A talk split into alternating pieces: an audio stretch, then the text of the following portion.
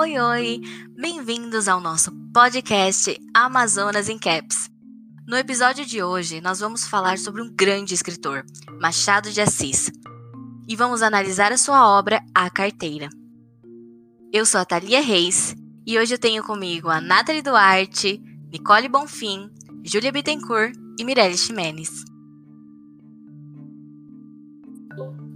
O tema, o assunto da obra é moralidade.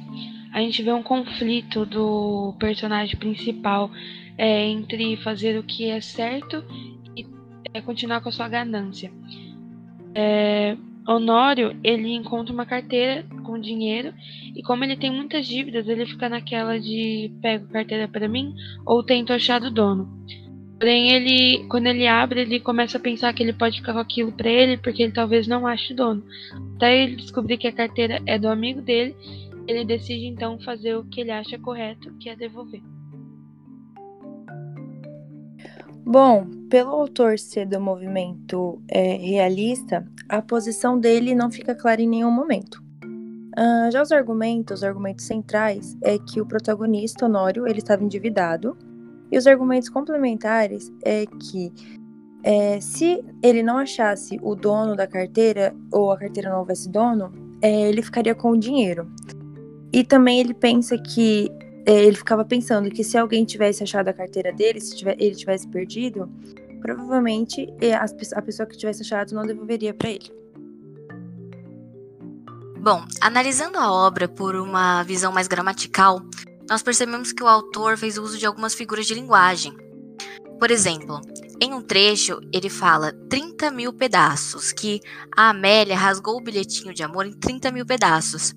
E nós sabemos que não é possível você rasgar em um momento somente e com as mãos 30 mil pedaços de um papel.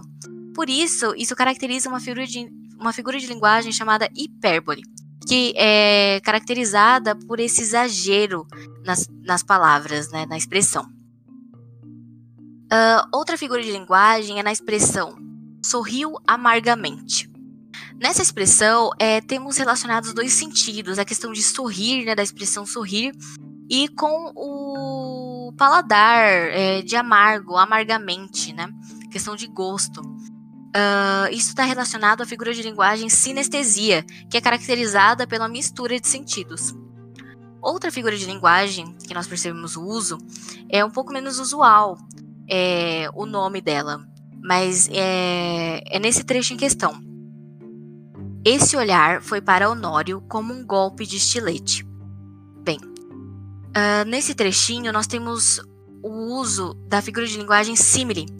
Nela acontece é, a ressalta, é, o ressaltamento de um determinado objeto, de um determinado atributo que a gente usa, né, para comparar e trazer um elemento, é, um elemento que vai comparar com esse objeto, com esse atributo. Por exemplo, o olhar de Honório sendo comparado com um golpe de estilete.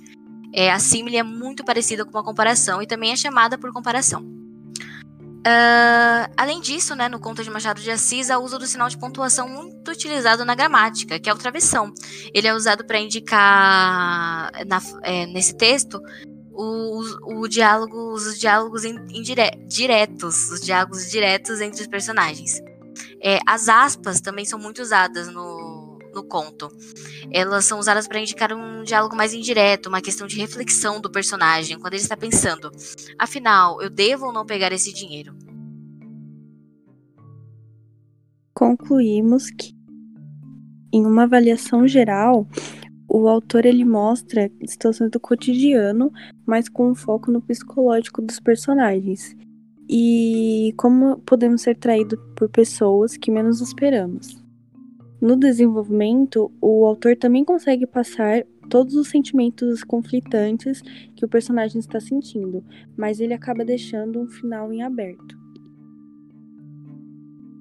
A trama possui algumas brechas, porque só temos um ponto de vista, que é de Honório.